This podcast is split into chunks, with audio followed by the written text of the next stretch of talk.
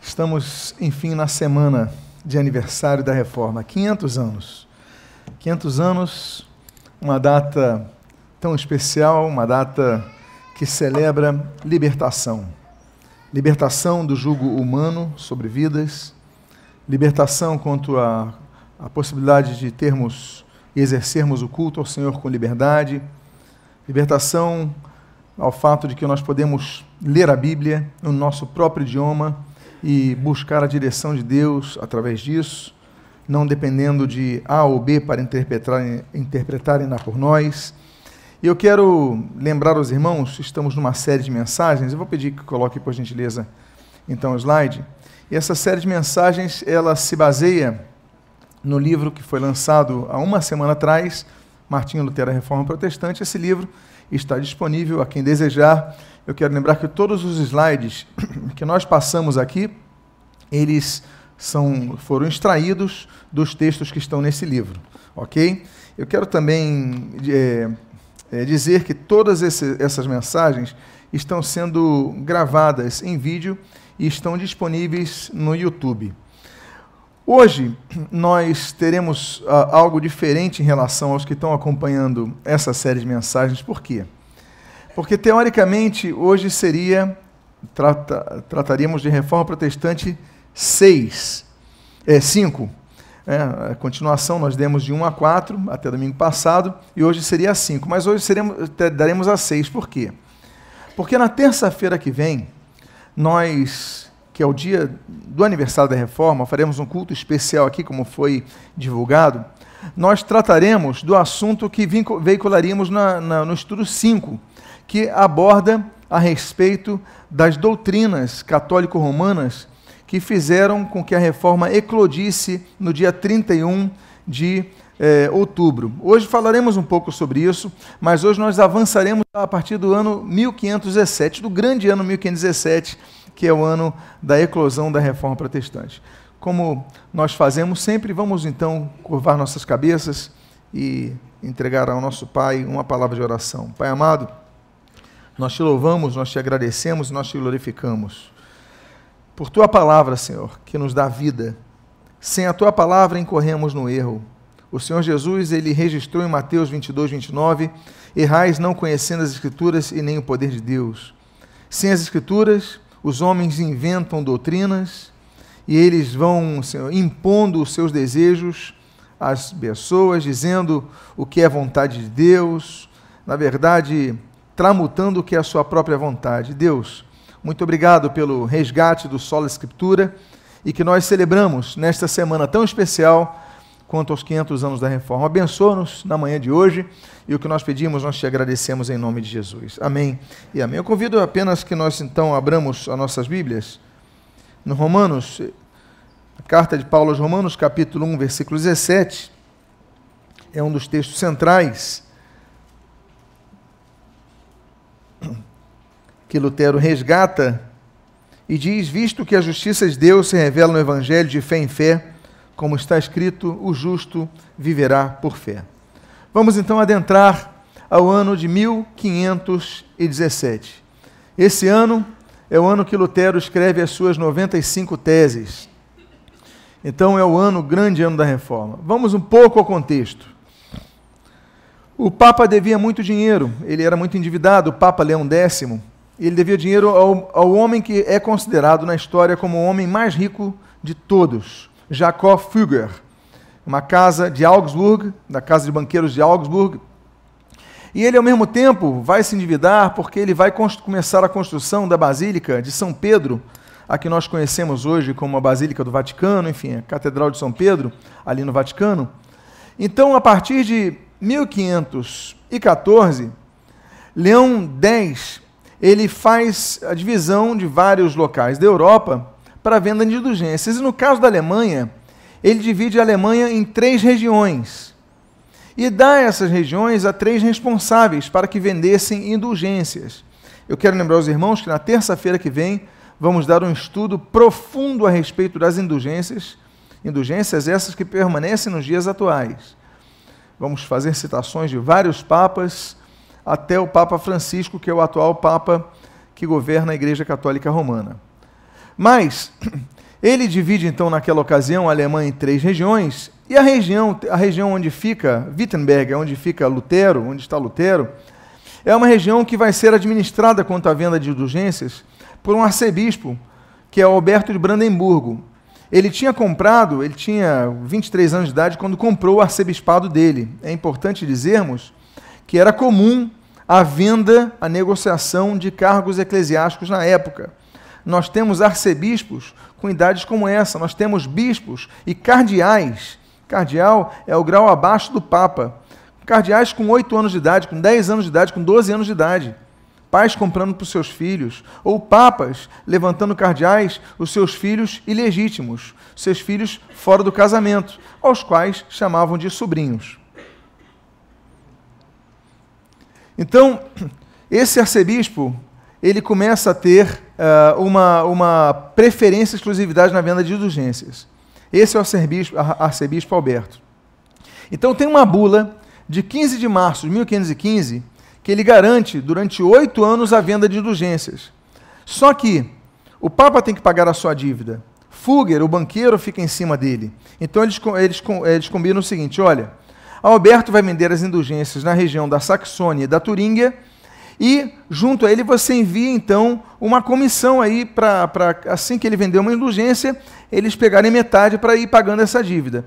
E começa então a se vender indulgências, ou seja, se começa a vender a possibilidade de pessoas que estão no local que a Igreja Católica é, criou, diz que existe, chamado é, purgatório, que fica, é um local que fica entre o céu e o inferno, para aqueles que vão para o céu que não alcançaram graça suficiente.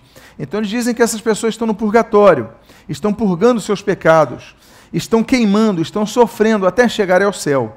Essa é a teologia católica romana. A indulgência é oferecida para quê? Para que a pessoa fique menos tempo no purgatório.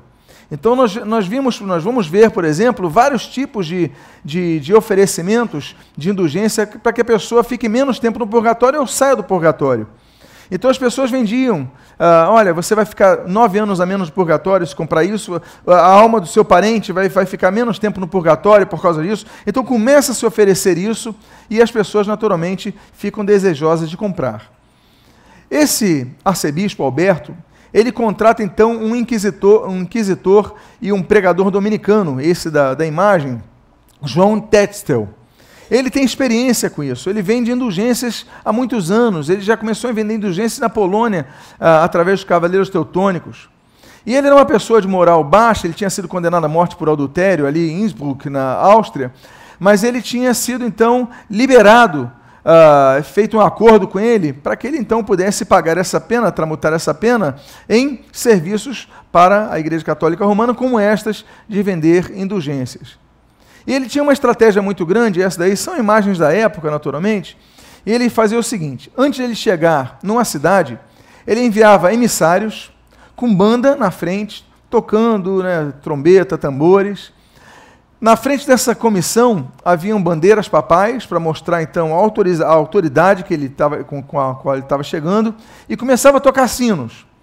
Havia uma estratégia. Então, antes dele chegar nas cidades, ele enviava emissários nas cidades: olha, está chegando alguém que vai vender perdão dos pecados. Não só para vocês, mas vai vender perdão dos pecados para as almas de parentes ou pessoas queridas que estão no purgatório.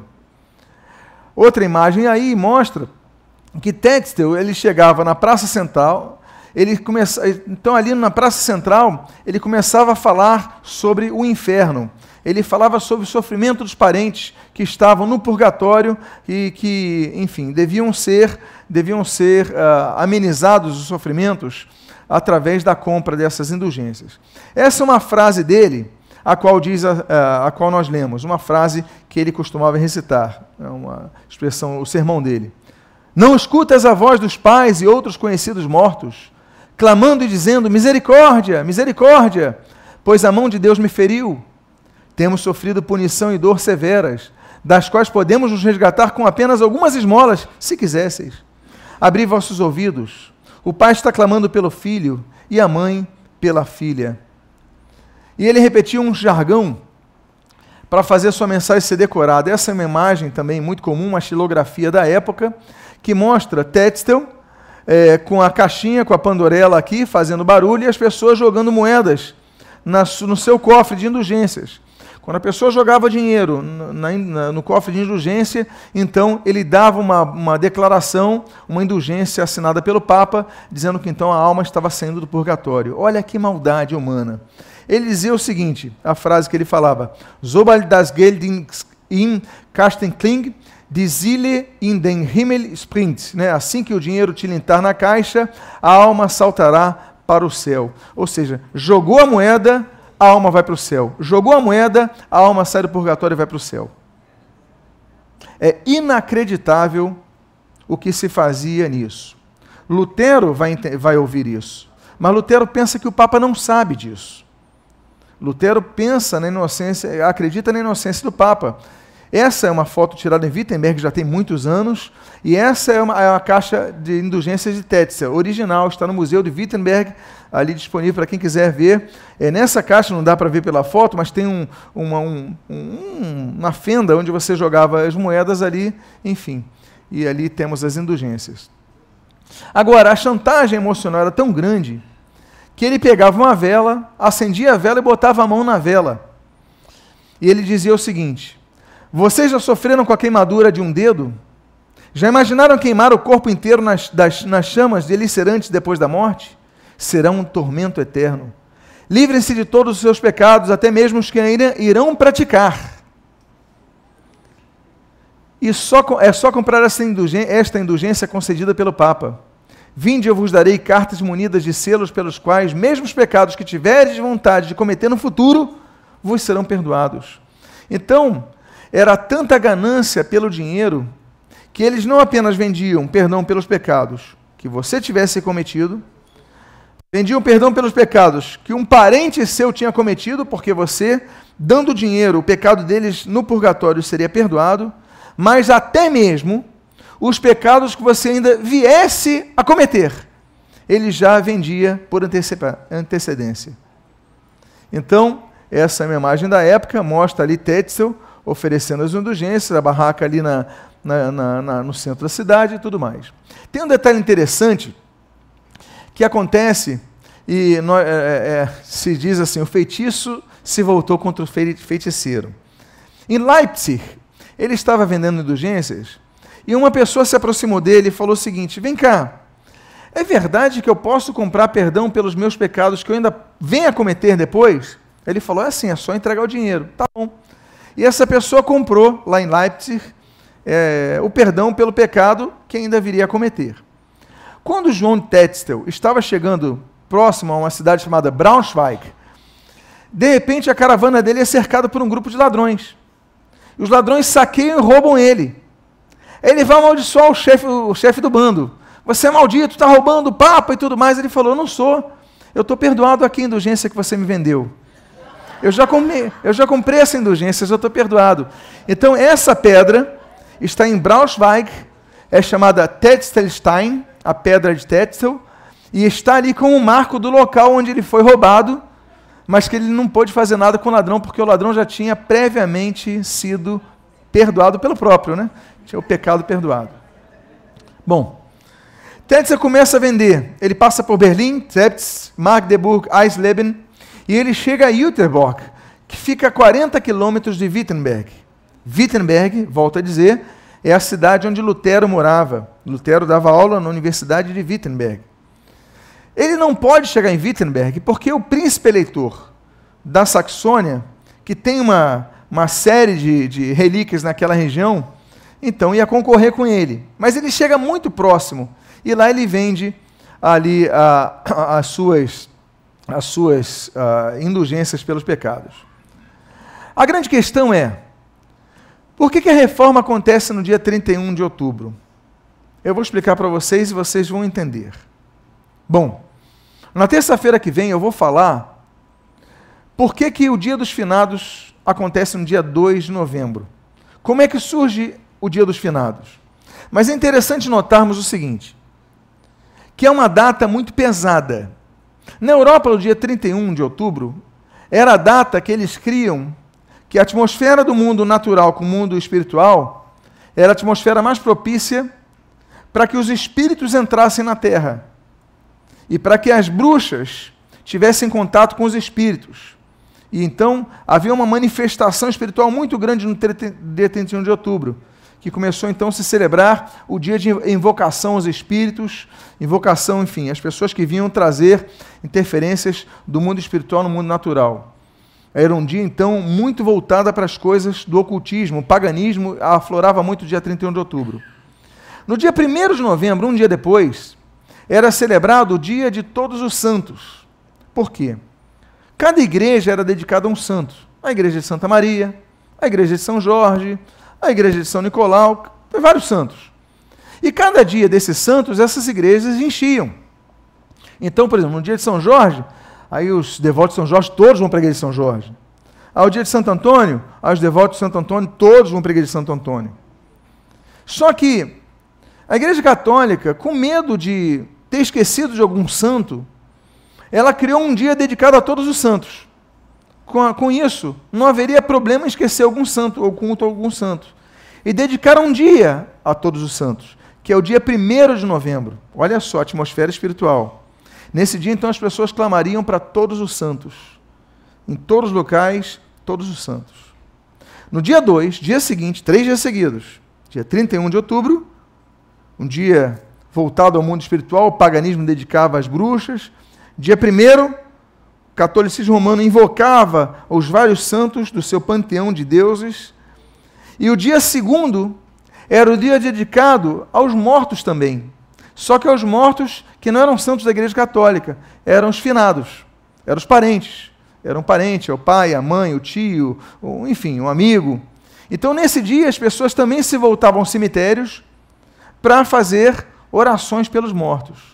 São três dias muito pesados no mundo espiritual, quando as pessoas se, se voltam à realidade dos mortos. Aquilo que a Bíblia condena chamando de necromancia, e a Bíblia proíbe, e isso daí sempre foi incentivado pelo romanismo. Vamos falar sobre isso terça-feira que vem, por isso que eu falo, dia 31 de outubro, não falte, procure estar aqui, vamos dar um estudo aprofundado sobre essa teoria do culto aos mortos. Pois bem, então, o que acontece em Wittenberg? Por que, que Wittenberg está no centro da história? Porque tudo acontece voltando ao seu 31 de outubro em Wittenberg. Primeiro, Lutero estava lá. Segundo, em Wittenberg, tinha duas grandes igrejas: a igreja da cidade e a igreja do palácio. A igreja da cidade, Stadtkirche, era chamada Igreja de Santa Maria. Mas a igreja do palácio, a Schlosskirche, é chamada de Igreja de Todos os Santos. E ali no dia primeiro, que é o dia de Todos os Santos, primeiro de novembro, que é o dia de Todos os Santos, dedicado a Todos os Santos, ora, se no dia de Santo Antônio todo mundo vai para a igreja de Santo Antônio, no dia de, de São Sebastião todo mundo vai para a igreja de São Sebastião, no dia de Santo tal, no dia de Todos os Santos todo mundo ia para a igreja de Todos os Santos, que ficava onde? Em Wittenberg. Ou seja, dia 1 de novembro era um dia que Wittenberg ficava assim, ó. Porque nesse dia, o príncipe Frederico III colocava todas as suas relíquias, vamos falar sobre isso terça-feira, colocava todas as suas relíquias para as pessoas reverenciarem, venerarem as relíquias e fazendo uma oração, uma veneração às relíquias, elas ganhavam menos anos no purgatório. Elas e seus parentes queridos. Então, peraí. Eu quero ter menos tempo no purgatório, menos anos no purgatório. Eu quero que meu avô fique menos anos no purgatório. Eu vou para Wittenberg no dia, 31, no dia 1 de novembro, porque lá eu vou, então, fazer a minha veneração, a minha oração, e eu vou ganhar menos tempo no purgatório. Assim creem os católicos romanos. E no dia 1 então, de novembro, Wittenberg estaria, abriria a porta da igreja de todos os santos, a pessoa entraria na igreja de Todos os Santos, veneraria as relíquias e voltaria rapidamente para sua cidade, porque no dia 2 é dia dos finados. Então ele não podia ficar muito tempo em Wittenberg. Abriu o portão no dia 1, ele entraria em Wittenberg, veria as, as, relíquias na igreja de Todos os Santos e voltaria para sua cidade, porque no dia 2 ele tinha que estar lá no cemitério da cidade, porque é dia dos finados. Então Lutero, ele só tinha uma forma. A melhor forma dele elucidar as pessoas e divulgar as suas teses, seria cravando elas um dia antes do dia dos finados, no dia 31 de outubro. Por quê? Porque no dia 31 de outubro as filas estavam enormes, porque as pessoas queriam entrar no dia 1 ver as relíquias e voltarem para as casas. Se ele cravasse 95 teses no dia 1 as pessoas não iam ver, porque iam estar com pressa. Então ele crava as 95 teses no dia 31 de outubro, por quê? Porque as pessoas estavam na fila, não havia WhatsApp, não havia internet, as pessoas não tinham o que fazer, então Lutero crava as 95 teses na porta da igreja de todos os santos. Ou seja, que é isso? Um frade? Ele chega com a roupa de frade e ali crava as 95 teses. Ué, o que está escrito ali? E as pessoas começam a ler umas para as outras e começam então a abrir os olhos para a doutrina bíblica que ali estava colocada. Pois bem, e aí ele crava, e o título, e essa daí é uma imagem do filme que nós vimos na sexta-feira aqui conjuntamente, é o, ele crava e o título das suas teses é Debate para o esclarecimento do valor das indulgências. Lutero, então, e aqui eu começo a citar algumas das teses de Lutero, para você entender algumas das teses, das 95 teses, a que elas se dedicam, a, a, a que elas se voltam. Primeiro, quanto aos vendedores de indulgências, como João Tetzel, havia outros. João Tetzel era o que ficou na região da Turíngia e de, da Saxônia, mas havia outras duas regiões da Alemanha com vendedores de indulgências. Então Lutero ataca com firmeza nas teses 21 e 27, as quais eu leio aqui. A tese 21. Erram, portanto, e aí você começa a conhecer as 95 teses. Erram, portanto, os pregadores de indulgências que afirmam que a pessoa é absolvida de toda a pena e salva pelas indulgências do Papa. Lutero fala: isso está errado. É, eles estão afirmando que a pessoa é absolvida de toda a pena e salva pelas indulgências do pecado. Isso é um erro bíblico. Tese 27 pregam doutrina humana. Os que dizem que tão logo tilintar a moeda lançada na caixa, a alma sairá voando do purgatório para o céu. Isso é doutrina humana, ou seja, não é doutrina bíblica. Lutero então começa a abrir os olhos das pessoas. Porque o que acontecia? As pessoas aprendem a dizer amém para tudo que o Papa diz. Amém para tudo que o líder espiritual diz, que o bispo diz, que o pastor diz. E Lutero diz: isso está errado. Você vai dar amém se o que eles disserem, se o pastor disser, tá concorde, concorde com a Bíblia. Senão você não vai dizer amém. Então está errado, porque isso não concorda com a Bíblia. Erram, pregam doutrina humana os que dizem que se cair uma moeda na caixa, a alma sai do purgatório. Isso está errado. Tese 28. Certo é que, ao tilintar a moeda no, na caixa, podem aumentar o lucro e a cobiça. A intercessão da igreja depende apenas da vontade de Deus.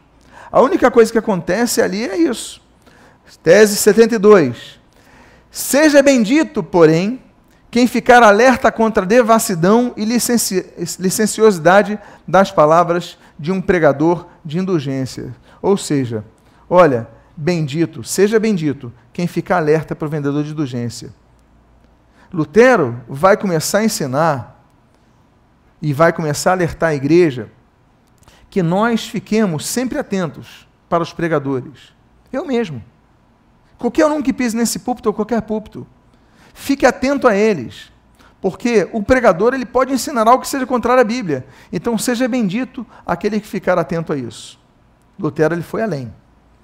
Lutero ele vai além e ele começa a explicar que nenhum padre, nenhum papa, nenhum pastor, nenhum líder, ninguém na terra pode oferecer nenhuma absolvição de pecado, nenhuma absolvição de pena ou de culpa, nem se for com uma carta assinada, com uma carta que o Papa assinada, que era a carta de indulgência.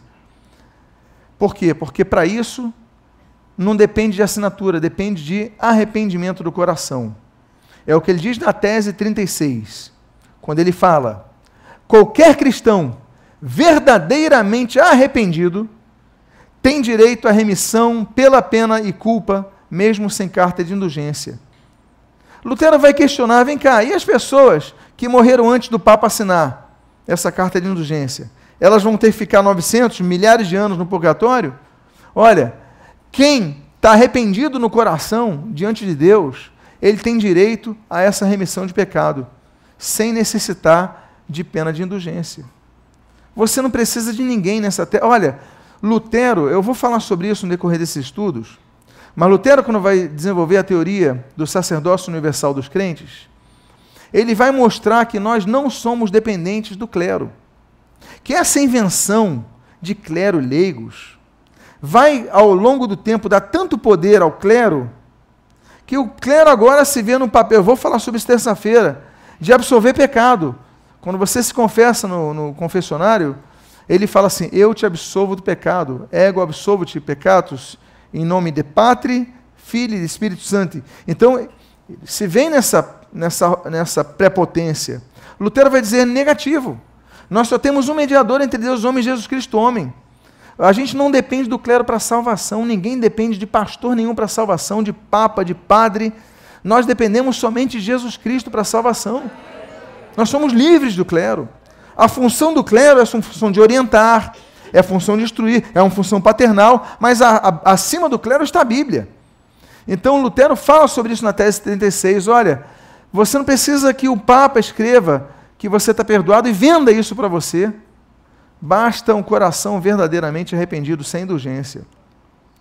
Aí Lutero ataca outra doutrina inventada pelo catolicismo romano chamada tesouro da igreja. Eu vou falar sobre isso terça-feira. Mas eu só vou adiantar a vocês o que é o tesouro da igreja, que é acreditado até hoje.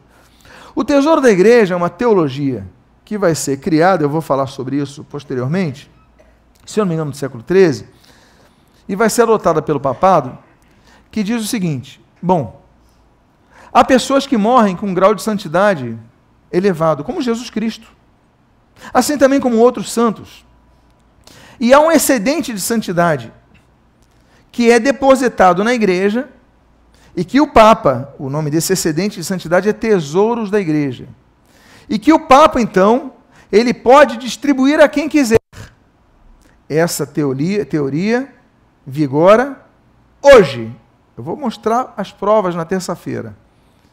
Então, o Papa distribui essas santidades excedentes a fim de amenizar o sofrimento das pessoas no purgatório, diminuir o tempo deles no purgatório. Então, por causa disso, temos as indulgências. Olha, eu vendo aqui, ou você venera tal santo ou tal relíquia, você fica nove anos a menos no purgatório, 300 anos a menos no purgatório, 30 dias a menos no purgatório você faz uma reza, você faz isso, você recebe. Então, o nome disso é tesouro da igreja.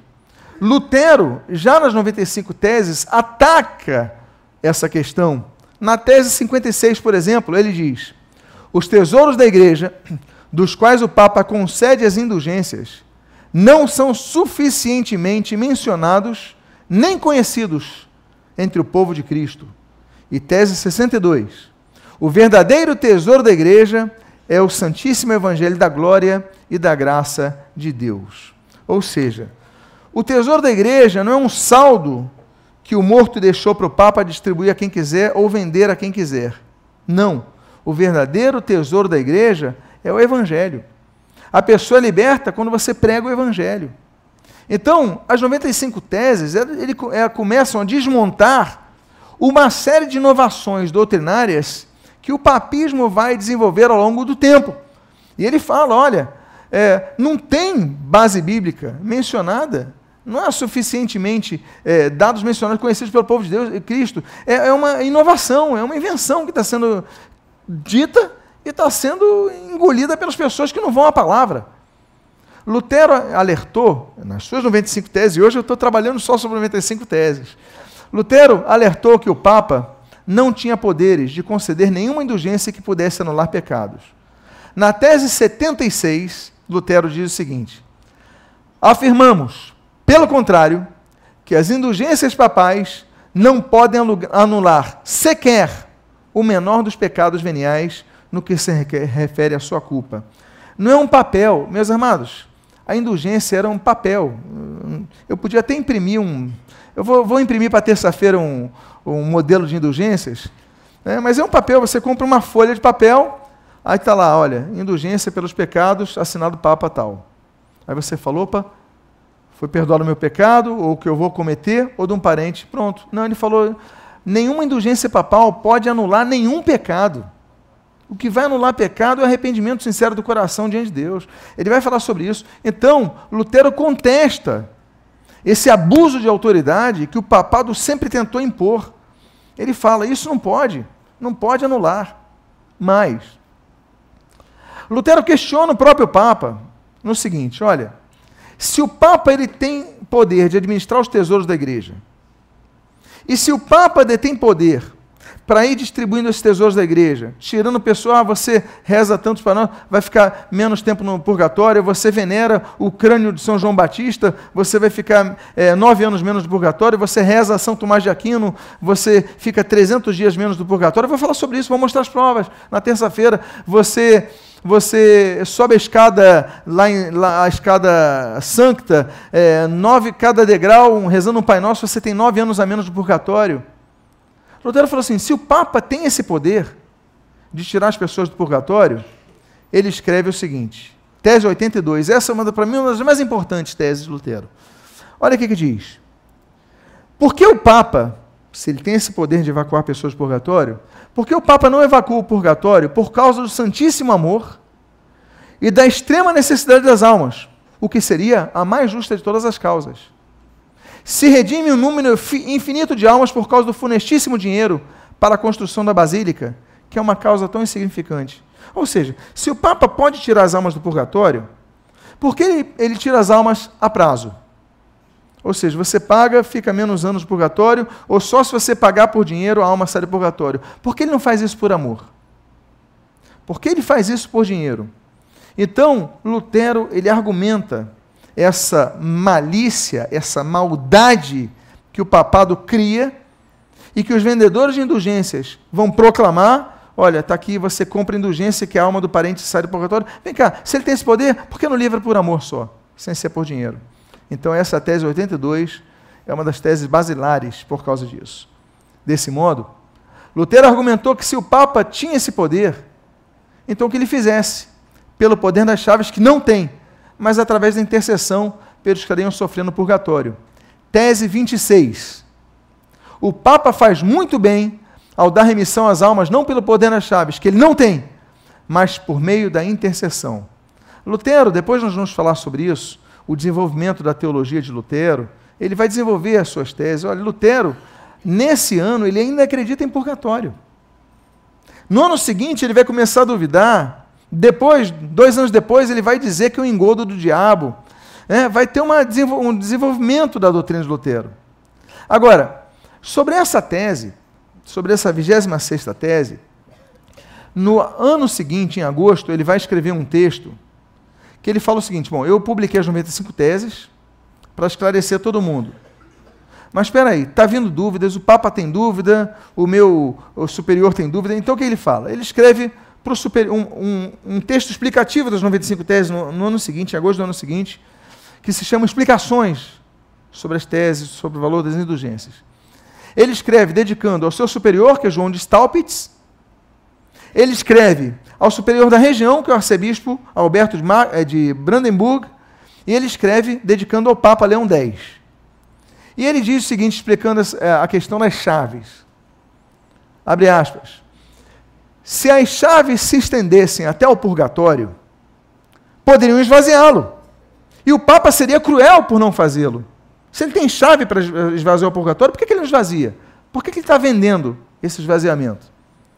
A menos que a justiça divina seja tão iníqua, ou seja, a ponto de vender o livramento das pessoas por dinheiro, que seja mais favorável ao amor demonstrado para com o corpo e o dinheiro dos viventes do que o amor demonstrado para com as almas tão carentes, tendo em vista que socorrer as almas é uma coisa tão importante. Bom, as consequências iniciais das 95 teses, tema desta manhã, são imediatas. Primeiro, Lutero escreve as 95 teses em latim. Era o idioma que Lutero dominava, vocês lembram da, que nós já falamos sobre Lutero, a formação dele praticamente toda em latim. Ele vai aprender a gramática, primeiro latim do que no próprio alemão. Então ele vai dominar o latim. E o latim é a língua universal da Europa. É como se fosse hoje o inglês. Na Europa, você em qualquer lugar, procurava um, um padre, alguém, um estudante, ele ia saber falar latim, como hoje é o inglês. Então ele escreve em latim. Mas 14 dias, as teses já estão sendo publicadas em alemão, em Leipzig, Nuremberg e na Basileia, na Suíça. Ou seja, Lutero, até o dia 31 de outubro de 1517, ele era conhecido em Erfurt, porque professor da universidade, porque, é, enfim, mestre em teologia, doutor em teologia. Ele é conhecido naquela região da Saxônia, em Wittenberg, naturalmente. Mas a partir de então, de 31 de outubro de 1517, Lutero passa a ser conhecido em toda a Europa. As teorias de Lutero, colocadas no, no, nas 95 teses, das quais nós citamos algumas aqui nesta manhã, elas começam a se espalhar com grande força. E a reforma começa a sacudir a igreja. As pessoas começam a questionar: será que eu tenho que dizer amém para tudo que o Papa diz? Será que eu tenho que dizer amém para tudo que os bispos dizem, que os arcebispos dizem, que os líderes religiosos dizem? Agora, se eu for nas Escrituras e o que eles disserem for oposto às Escrituras, será que eu tenho que dizer amém ou me sujeitar às Escrituras? E Lutero então vai com, começar a questionar as questões em termos bíblicos, em termos doutrinários, assim também como em termos sociológicos e filosóficos. A questão do abuso sobre as pessoas. Ah, quero construir uma basílica, então vou vender perdão nos pecados. Espera aí, isso não vai apenas contra a Bíblia, isso vai contra a lógica. E nós vimos textos que abraçam a causa lógica disso. Então as consequências são muito grandes. Lutero ele vai começar a avançar a teoria da sola gratia. Vocês sabem que os lemas da reforma luterana é um tripé, são um tripé. Lembram disso? Sola gratia, sola fide, sola scriptura. Depois, com o movimento reformado, nós vamos ter o acréscimo mais dois. Solos, solos Christus e soli Deo Gloria. Então, a sola gratia, Lutero já começara a escrever meses antes sobre a graça de Deus para a salvação.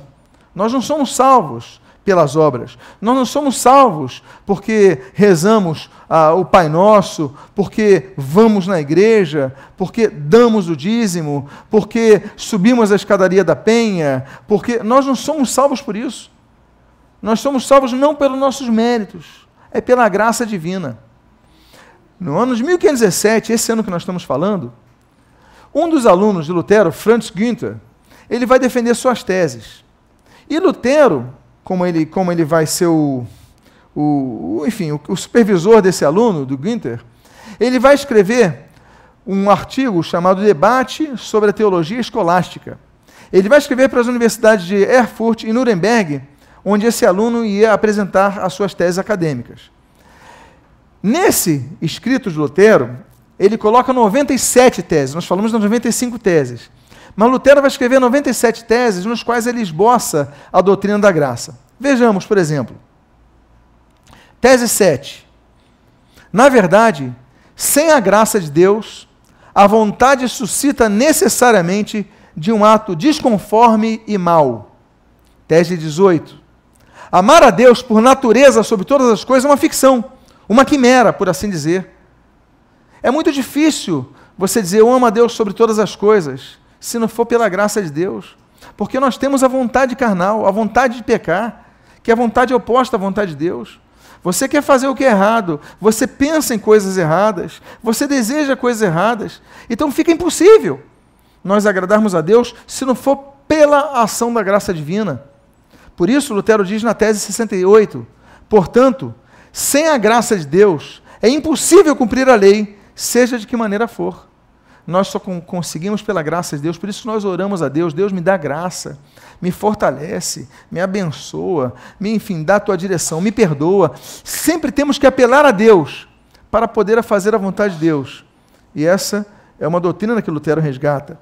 Na tese 40 dessas explicações, Lutero diz o seguinte: não nos tornamos justos por realizarmos coisas justas. É tendo sido feitos justos que realizamos coisas justas. Porque a pessoa falava o seguinte: não, eu acendo uma vela, eu me torno justo. Eu subo a escadaria da penha, eu me torno justo. Eu, eu faço isso, eu me torno justo. Não. Nós somos justos porque Deus nos justifica de nossos pecados. É o que nós lemos, o primeiro texto que nós lemos. O justo viverá por fé. Nasce pela fé, não pelas obras. Tese 62. Portanto, quem está fora da graça de Deus peca constantemente mesmo não matando, não praticando adultério, não cometendo roubo. As pessoas pensavam assim: não, eu não roubo, eu não mato, eu não, não adultero, então eu não cometo pecados. Olha, o que o povão dá de desculpa hoje para dizer que não peca, Lutero já falava em 1518. Eu não roubo, não adultero, não mato. Quer dizer, não peco. Lutero fala, pecado é muito mais do que isso. É, basta ler a Bíblia. Então, é atualizadíssimo, porque as desculpas continuam as mesmas hoje. Nós somos pecadores. A Bíblia diz, Romanos capítulo 3, versículo 23, porque todos pecaram e carecem da glória de Deus, todos são pecadores diante de Deus, todos falharam, e é impossível nós sermos resgatados se não for pela graça e misericórdia de Deus. Tese 77. Sem a graça de Deus, a mão está voltada para a lei do Senhor, mas a vontade está sempre afastada dela, a mão e a vontade. Lutero ele coloca o seguinte, irmão, muitas vezes nós fazemos coisas para agradar a Deus que nós não queremos. Nós obedecemos, mas não queremos. Temos, fazemos, executamos a vontade de Deus na mão, mas no coração a gente está contra isso. E aí Lutero fala: olha, sem a graça de Deus, você só vai conseguir fazer as coisas na mão. Você só vai conseguir externalizar a vontade de Deus, fazendo algo bom para Deus, nos seus atos. Não, eu vou servir aqui na igreja, vou ajudar meus irmãos na escala das crianças, no diaconato e tal, porque eu estou na escala, mas eu estou com raiva. Eu queria estar longe, mas tem que fazer, eu tenho que tocar, eu tenho que, que servir os irmãos, mas você no coração, ou seja, você faz na mão mas você não faz no teu coração. Se não for a graça, vai ser muito difícil você conseguir sincronizar os dois. Por isso que a gente tem que pedir, sempre que tudo que nós fazemos, Senhor, me dá graça. Eu quero te servir na graça. Eu quero viver uma vida na graça. Ou seja, Deus te dá graça para poder servi-lo da melhor maneira possível. Enfim, essas fotos são de 2001, já tem bastante tempo. Ali é o portão de Wittenberg, você está vendo essas portas, elas foram incendiadas nas guerras napoleônicas, as portas de madeira, hoje são portas de bronze e nelas estão talhadas 95 teses. Então, esse daqui é a igreja do Palácio de Wittenberg, uh, das 95 teses. E ali são as 95 teses originais, que está no Museu de Wittenberg. É, Auf den 95, 95 teses. Né? Então, aqui estão as 95 teses originais que foram ali impressas pelas gráficas de Wittenberg, como eu já citei para vocês, né? Então, essas fotos, quando vocês forem a Wittenberg, façam um esforço para ir a Wittenberg. Fica, olha, uma hora e 40 minutos de Berlim, dirigindo sem pressa. Coloca duas horas se você parar para comer um salgadinho no caminho, para duas horas no máximo. E aí você pode fazer essa viagem, ok? Então, hoje nós tratamos, nos dois dias que nos separam do aniversário de 500 anos da Reforma Protestante, nós tratamos do ano precioso, revolucionário de 1517. Nós tratamos das 95 teses de Lutero, os contextos dela e tudo mais. Mas que nós possamos praticar isso, que nós possamos aprender e ecoar essas teses que são libertadoras. Claro, Lutero não se esgota em mil, não esgota os seus argumentos em 1517. Lutero tem apenas 34 anos de vida. Quem aqui que queira dizer a sua idade e tem 34 anos aqui? Levante a mão. Tem alguém com 34 anos aqui? Enfim. Olha, temos ali com 34 anos. Alguém tem 35 anos aqui? Quem aqui? Ó? A idade de vocês. Lutero estava mudando a humanidade. Lutero, ele ainda vai ter muitos anos de vida. Ainda vão se passar 29 anos de produção literária, de pregações, de sermões, de orientações Algumas vezes nós vamos ver, Lutero vai falhar. Lutero vai escrever coisas erradas, que biblicamente são questionáveis, que sociologicamente são condenáveis. Mas no bojo, na amplitude do conhecimento de Lutero, dá para se beber muita coisa boa, muita profundidade. E através de Lutero, os ecos da reforma se veem até os dias de hoje. Sola Escritura, sola fide, sola gratia, sim, solos Christus, soli Deo glória. Vamos ficar de pé, vamos agradecer ao Senhor, vamos orar ao nosso Pai.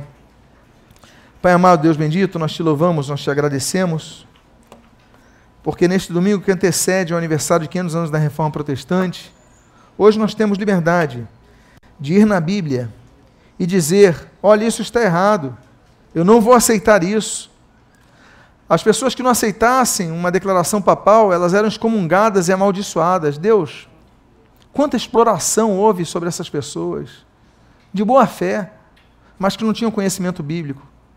Obrigado pela vida de Lutero, dos demais reformadores, pré-reformadores, que nos trouxeram liberdade para ler em nosso próprio idioma a Bíblia e para ali observar o caminho que nós devemos seguir. Porque lâmpada para os nossos pés é a tua palavra e luz para o nosso caminho. Acima do conhecimento humano está a tua palavra. Nós te louvamos, nós te agradecemos. Desde já pedimos, Deus. Senhor, nós vemos uma crise na igreja evangélica. Muitas voltando a vender indulgências, não por purgatório, essa ficção. Não chega a esse nível colossal do absurdo, mas vendendo para receber graças na terra. Pessoas que vendem objetos nas igrejas dizendo que você vai ser mais abençoado se comprar isso ou aquilo.